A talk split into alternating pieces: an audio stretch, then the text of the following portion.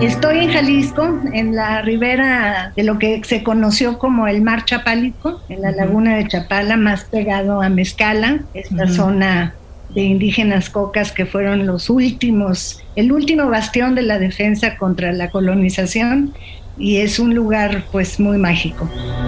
El país. Porque estoy convencida de que debemos hablar de ello mucho más de lo que hemos hecho. Presenta al habla Barkentin. En las conversaciones este, con Monsiváis, ¿no?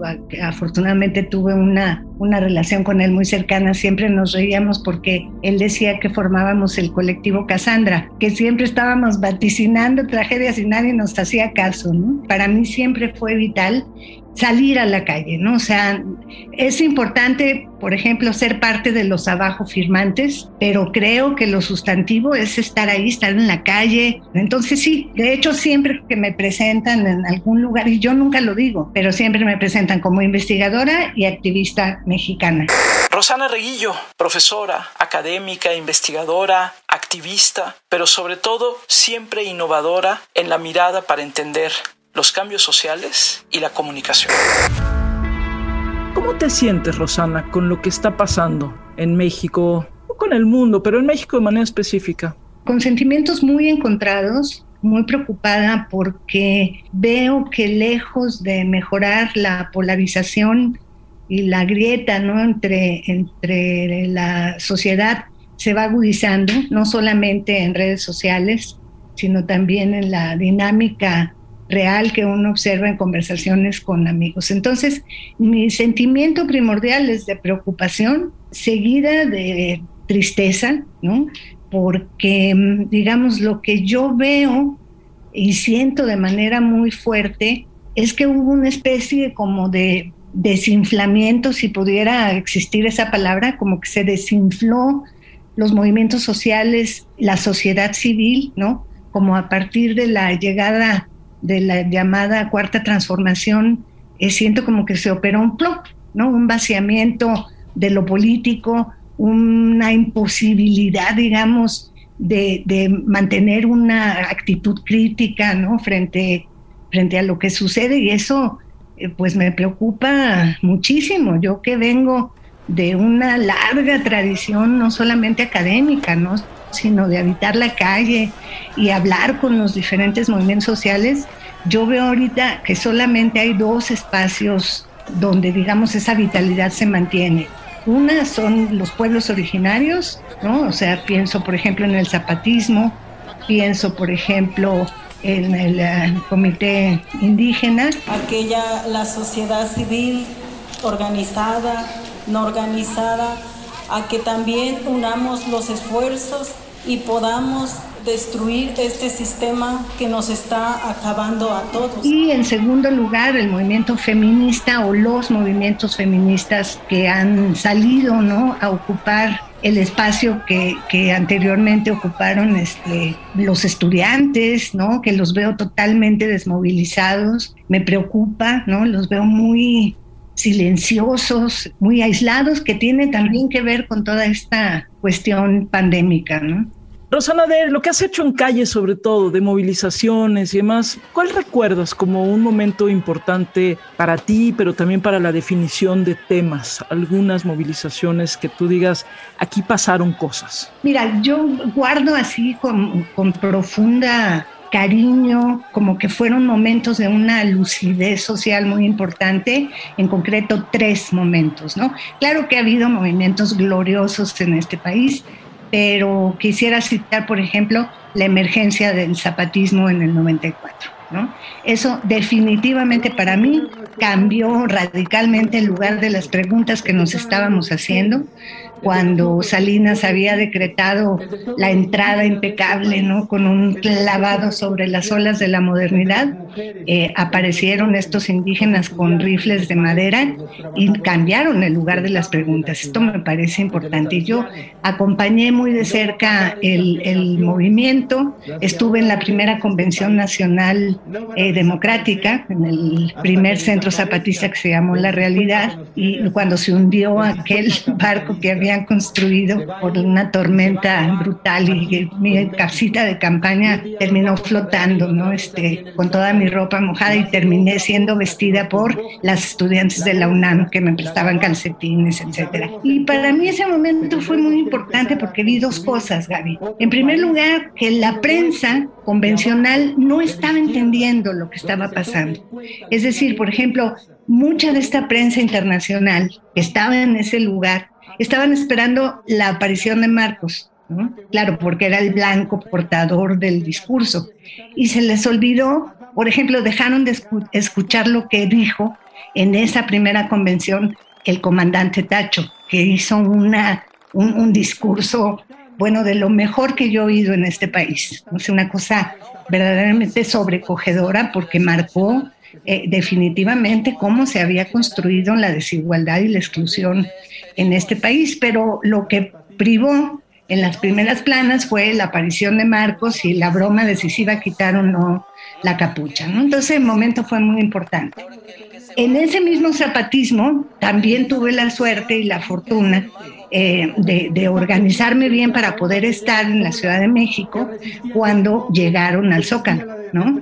Este, y fue para mí tan emocionante ver esa sociedad civil alrededor acogiendo este movimiento indígena, pero súper diverso, ¿no? A mi lado había una monja, del otro lado había un punqueto, había un calor que yo me acuerdo que pegaba en la plancha del zócalo, espantoso, y de pronto apareció una nube enorme, ¿no? Entonces la monja dijo, ay, gracias a Dios que nos está protegiendo.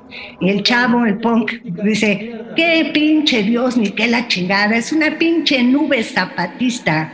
Entonces, ese era como el ánimo, ¿no? El espíritu del acompañamiento a este movimiento que sigue dándonos que hablar, ¿no? Está jugada maestra del escuadrón 421 que yo no entendía por qué era 421 y cuando lo entendí dije, son geniales. Le hacemos entrego de esta bandera ya que ustedes fueron nombrados para viajar muy lejos llevando el pensamiento y la semilla de nuestra organización. El pueblo estará siempre con ustedes y pendiente de ustedes. Ánimo compañeros y compañeras.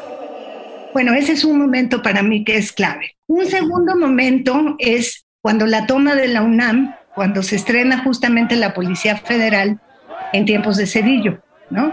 Que es cuando saca estos policías eh, eh, Robocops. Y hay escenas, ¿no? De esta resistencia estudiantil que son maravillosas, ¿no? Que dejaron marcas y poemas para la eternidad. Por eso hoy me entristece que el estudiantado esté tan silencioso, ¿no? Frente a, frente a lo que está pasando en el país, ¿no? Es el fracking, el asesinato de defensores de territorio, y son muy contadas las voces que habían sido muy activas y que hoy o están en el gobierno o están silenciadas, ¿no? Pero ese momento de la toma de la UNAM fue muy revelador porque puso de manifiesto que si bien la Ciudad de México eh, seguía siendo el epicentro de la vida nacional, el acompañamiento de los estudiantes de otros estados y la indignación que se vivió en distintos lugares, volvió, digamos, como muy visible una articulación nacional del movimiento estudiantil, parecido al del 68. Todo aquel que se llama mexicano, este es nuestro mensaje. Y un tercer movimiento para mí mágico fue Yo Soy 132, que sacó también a la luz un montón de contradicciones que cambió la agenda, ¿no? aunque no se les reconozca. Se habla de ellos como si hubieran fracasado, haciéndolos responsables, por ejemplo, del triunfo de Peña Nieto, ¿no? cuando ellos hicieron todo lo posible por salvar a México, ¿no? Ahí sigue siendo ese video que yo recomiendo, que se llama Seis días para salvar a México. El Estado ha contado ya su historia. El silencio nos quiere dotar de olvido. Ese silencio hoy lo rompemos para recuperar la historia, nuestra historia. Es espectacular el discurso de ese muchacho. ¿no? Y me parece muy importante porque otra vez articuló un descontento nacional, ¿no? Se vivió en Querétaro, en Aguascalientes hubo un Yo Soy 132 muy activo, en el norte del país, ¿no? En Ciudad Juárez, eh, en Ciudad Juárez, por ejemplo, un lugar donde yo hice mucho trabajo de campo y fui mucho tiempo, ¿no? En los tiempos en que mm, la mamá de uno de los acusados de Villas de Salvarca me dijo cuando la entrevisté, y entonces llegó el tiempo malo. El tiempo malo es justamente cuando el crimen organizado y los carteles tomaron el control de la, de la ciudad. Entonces, por ejemplo, a mí me impresionó mucho la articulación entre el movimiento estudiantil y el movimiento social, y yo soy 132 en el caso de Ciudad Juárez, que fue particularmente fuerte porque venían de una tradición ya de resistencia y de lucha frente a la violencia. No, no y gritaremos desde nuestra conciencia hoy y siempre, somos 132. Escuchándote en estos tres momentos que apuntas, con algo de cinismo te podría yo decir, pero ¿y luego? ¿Para qué sirvió todo esto? Mira, yo creo que no hay que ver estos movimientos desde una lógica de resultados, porque sería una visión muy pragmática de lo que ha sido la larga historia de los movimientos sociales, no solamente en México, sino en el mundo. Yo creo que lo que hacen estos movimientos es cambiar el clima de la política, ¿no? Introducir eh, pequeños sismos en el nivel de la subjetividad producir pequeños cambios en el ámbito, digamos, de las micropolíticas. Por ejemplo, yo te puedo decir que varias, varias, sobre todo mujeres integrantes que tuvieron una participación muy relevante en Yo Soy 132 a nivel local en la Ciudad de México y a nivel nacional, siguen dando una batalla importantísima, ¿no? Ahora, por ejemplo, en los feminismos. Y te puedo decir, por ejemplo, que el caso de Ayotzinapa, y esto lo tengo estudiadísimo y está documentado en mi libro de paisajes insurrectos, que salió en el 2017, cómo el caso de Ayotzinapa y la visibilización global, universal que alcanzó, fue posible porque se activaron todas las células internacionales del Yo Soy 132. Antonio Santana, maestro. Bruselas, eh, Londres, Alemania. Y es gente con la que yo estuve todo el tiempo en contacto, con el grupo que coordinó estas acciones. Entonces, ¿qué es lo que esto deja? Pues deja aprendizajes que se reactivan. Por eso estoy tan pasmada de que frente a lo que está sucediendo, que sabemos, por ejemplo, el asesinato de Samir por la termoeléctrica, el tema de Sonora y de las aguas, los negocios, la violencia creciente, los feminicidios, estén, por ejemplo, las chavas estén solas en las calles, ¿no? Solas en las calles. En lo local, sobre todo en Guadalajara, también yo siempre he sostenido que hay sociedad civil muy, muy activa, ¿no? Y sé que tú también has participado ahí y has estado acompañando también.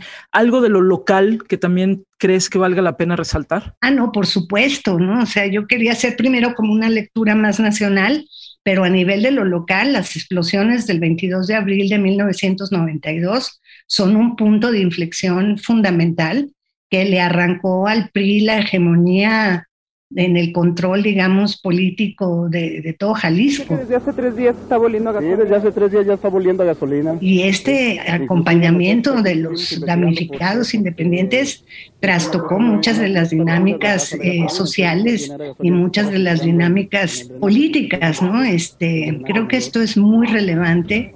Fue muy luminosa el cómo se habitaron las calles, ¿no? Y fue muy luminoso también como al igual que en los terremotos de, la Ciudad de México, fue la sociedad la que estuvo ahí este, para sacar cuerpos, para buscar gente en, en los escombros, ¿no? Está también el caso del asesinato del cardenal Posadas, ¿no? que también movilizó un sector importante de la sociedad.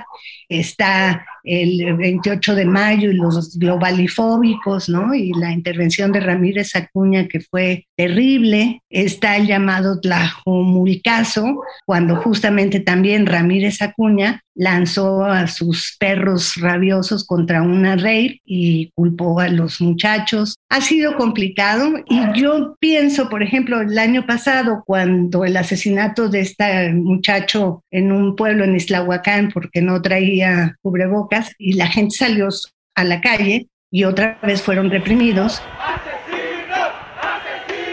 Y esto te habla de que hay un germen ahí, ¿no? Este, de rebeldía y de resistencia y de mantenerse en la crítica social, ¿no? Y este germen al que apuntas, en general sí, creo que vemos una sociedad desmovilizada y organizaciones de la sociedad civil que yo creo que, que no terminan de encontrar un horizonte, ¿no? O sea, un horizonte frente al cual operar, ser significativa sobre todo, ¿no? ¿Cómo te explicas un poco esto que estamos viviendo? Mira, es muy difícil, yo me lo pregunto casi todos los días, ¿qué es eso que flota en el ambiente? Que genera esta sensación de que no logra cuajar ningún tipo de respuesta crítica. Esto no significa que no haya voces en redes, en análisis, en prensa, etcétera, pero se ve totalmente desilvanado, ¿no? O sea, no hay, hay una narrativa que se ha ido construyendo. De manera muy hábil, de un ecosistema comunicativo que está articulado en tres patas, que es justamente el discurso de las mañaneras, que siembra y que coloca cuál va a ser la narrativa en la agenda. Enseguida, el trabajo en redes sociales para afianzar esta narrativa. Y en tercer lugar, el trabajo que se está haciendo desde YouTube, que muchas veces no lo vemos, pero que ocupa un espacio muy relevante en la construcción de este ecosistema. Entonces a mí me parece que la insistencia en que no somos iguales y la insistencia en culpar de todo una oposición de derecha, golpeadora y conservadora, ha logrado que mucha gente tenga, si no miedo, precaución sobre cómo participar de este espacio público. Entonces, sí veo voces, algunas grupales, otras individuales, pero no hay una narrativa que nos articule. El día siguiente del terrible accidente en el metro de la Ciudad de México, leí un tuit de un joven investigador que trabaja con el grupo de arquitectura forense, los que hicieron todo este trabajo de Ayotzinapa, ¿no? Y en ese tuit este joven ponía una expresión que a mí me parece fundamental. Dice, no debemos permitir que el poder forense siga atrapado y monopolizado por el Estado tenemos que construir un contrapoder forense. Si esta expresión de lo forense lo llevamos al ámbito, digamos, del análisis digital que, hacemos nosotros en Signa, o este análisis forense sobre las masacres eh, que se están llevando a cabo en el país y que no paran, ¿no? Esto permitiría construir una especie de contranarrativa, no contra el presidente ni no contra la 4T, sino una narrativa propia, que es lo que hemos perdido, Gaby.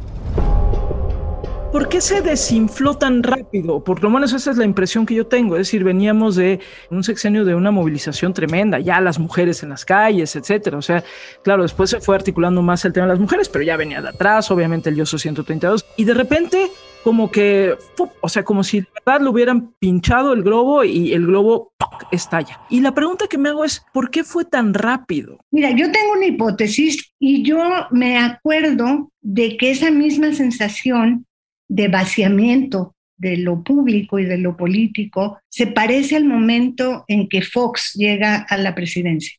O sea, creo que son dos momentos en la historia reciente del país que, por ejemplo, Fox aparentemente marcaba la alternancia. Entonces, eso hizo que toda la resistencia frente al PRI, por ejemplo, se desinflara. La sociedad tardó un ratote en poder reaccionar frente a lo que estaba sucediendo con el foxismo. Y me da la impresión, a manera de hipótesis, de que pasa lo mismo, que cuando llega López Obrador al poder, hay una especie de, bueno, vamos a descansar, ya logramos llevar una tercera opción al poder, ya nos toca. Y yo creo que eso desmovilizó mucho. Primero, no en un sentido negativo, sino como que fue este, cuando vienes, digamos, de una larga enfermedad y de pronto te alivias, ¿no? O sea, como que aflojas el cuerpo, ¿no?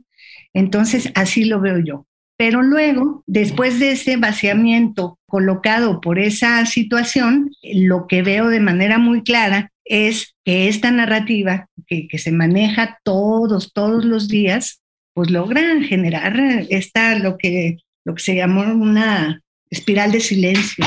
Yo tengo contactos, sobre todo con muchas mujeres periodistas, y muchas de ellas viven su experiencia digital con mucho temor, ¿no? Pero que hay unas cuentas que son arrobas súper agresivas, ¿no?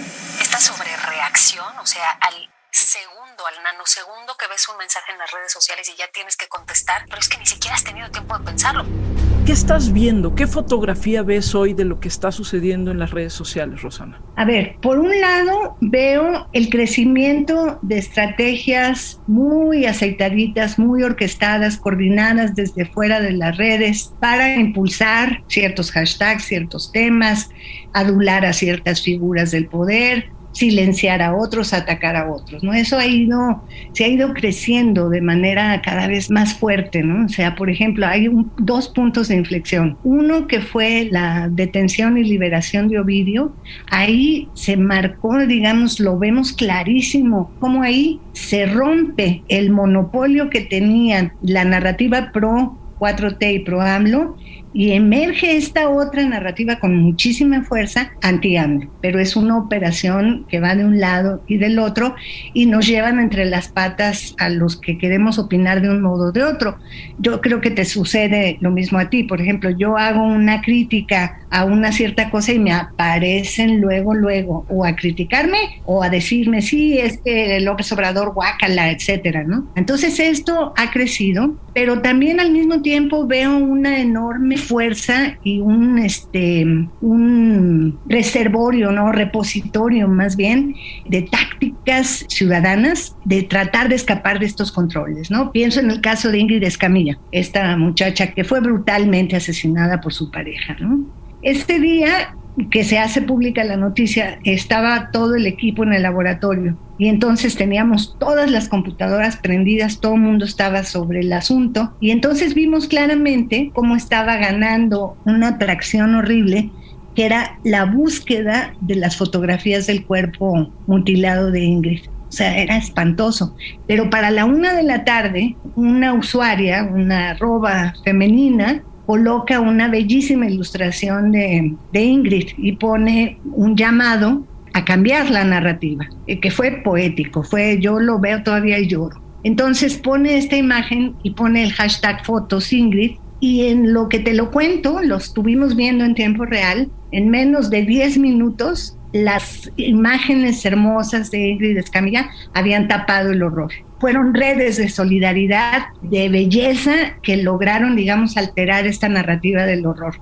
Y eso lo vemos ocasionalmente suceder en redes. Entonces yo creo que no todo está perdido, yo por eso me mantengo en Twitter sobre todo, ¿no? Facebook ya es otra cosa, pero yo creo que la centralidad política de Twitter es fundamental. Y decías hace rato lo de YouTube, ¿qué están investigando y por qué crees que YouTube se está convirtiendo digo, en algo a lo que tendríamos que estar volteando a ver, Rosana. Mira, porque las vistas, vemos, por ejemplo, es que surge una estética en YouTube de tratar de montarse sobre un legítimo descontento contra los medios de comunicación tradicionales, pero convertirse en espacios aparentemente independientes de noticias que recurren a un lenguaje estridente, el uso de puras mayúsculas, colores fosfo-fosfo, como diría cierto personaje público. Este, entonces, lo que nosotros hicimos fue desarrollar un script o un código que nos permite rastrear el algoritmo de recomendación de YouTube. Tú entras a, a un canal de YouTube para ver AMLO le tunde al reforma y lo deja noqueado. Y entonces lo que sucede es que tú entras ahí y quedas atrapada en un loop como usuario inocente. Por ejemplo, cuando entras a Twitter entras con los filtros cognitivos más sólidos porque sabes que vas a entrar a un espacio complicado. Cuando estás viendo YouTube aflojas esos controles, casi igual que con WhatsApp. Y entonces, para un usuario que no está contaminado por esta discusión, queda atrapado porque el algoritmo de recomendación lo va a llevar a contenidos similares. Y, este, funciona muy bien esta cosa de la, del promover la estridencia en YouTube. Entonces, los millones de vistas que alcanzan muchos de estos canales de un lado y del otro eh, son muy preocupantes. O sea, yo no soy una consumidora de YouTube, pero mi nieta sí, por ejemplo, es una muchacha de 17 años muy lista, pero ella entra a YouTube y claro, va buscando otras cosas, pero de pronto se le filtran estos contenidos, ¿no? Entonces, eso es lo que estamos viendo. Los bots dan like, los bots comentan, los bots dan vistas. ¿Qué pasa? Engañan al algoritmo. El algoritmo te promueve y te muestra por todos lados. ¿Qué has extrañado más en todos estos meses de encierro? Estás en un lugar maravilloso, con una vista maravillosa, pero de todos modos, ¿qué has extrañado más, Rosana Reguillo? Ay, a mi equipo, a mi equipo de trabajo. Signalab.mx del ITESO, la Universidad Jesuita de Guadalajara. Ahí están todos los estudios que se hacen para entender el mundo sociodigital. Porque pues a mis hijos los veo, a mi esposo lo veo diario, a mi nieta la veo con mucha frecuencia pero la universidad sigue cerrada, ¿no? Entonces, la sensación de trabajar juntos en el laboratorio es un espacio padrísimo, totalmente abierto, con una mesa de trabajo al centro y estaciones de computadoras, ¿no? Entonces, ver a esa gente tan joven sentados en la mesa central, este, diciendo, estoy viendo esto, cuidado, ahí emerge un hashtag, eh, luego nos hemos portado mal y entonces de pronto introducimos cervecitas, ¿no? Este, para hacer una pausa por ahí de la una, que no me oigan, ¿verdad? Este, eso es lo que más extraño, la presencia. Gracias, querida Rosana Reguillo. Ojalá pronto nos echemos unas cervezas, no solo ahí en medio del equipo, sino unas cervezas en vivo y en directo, que ya nos urge. Nos urge. Un abrazo grandísimo. Muchísimas gracias por esta sabrosísima plática. Al habla con Barkentin. Cada semana una nueva conversación. Al habla con Barkentin. El país presentó.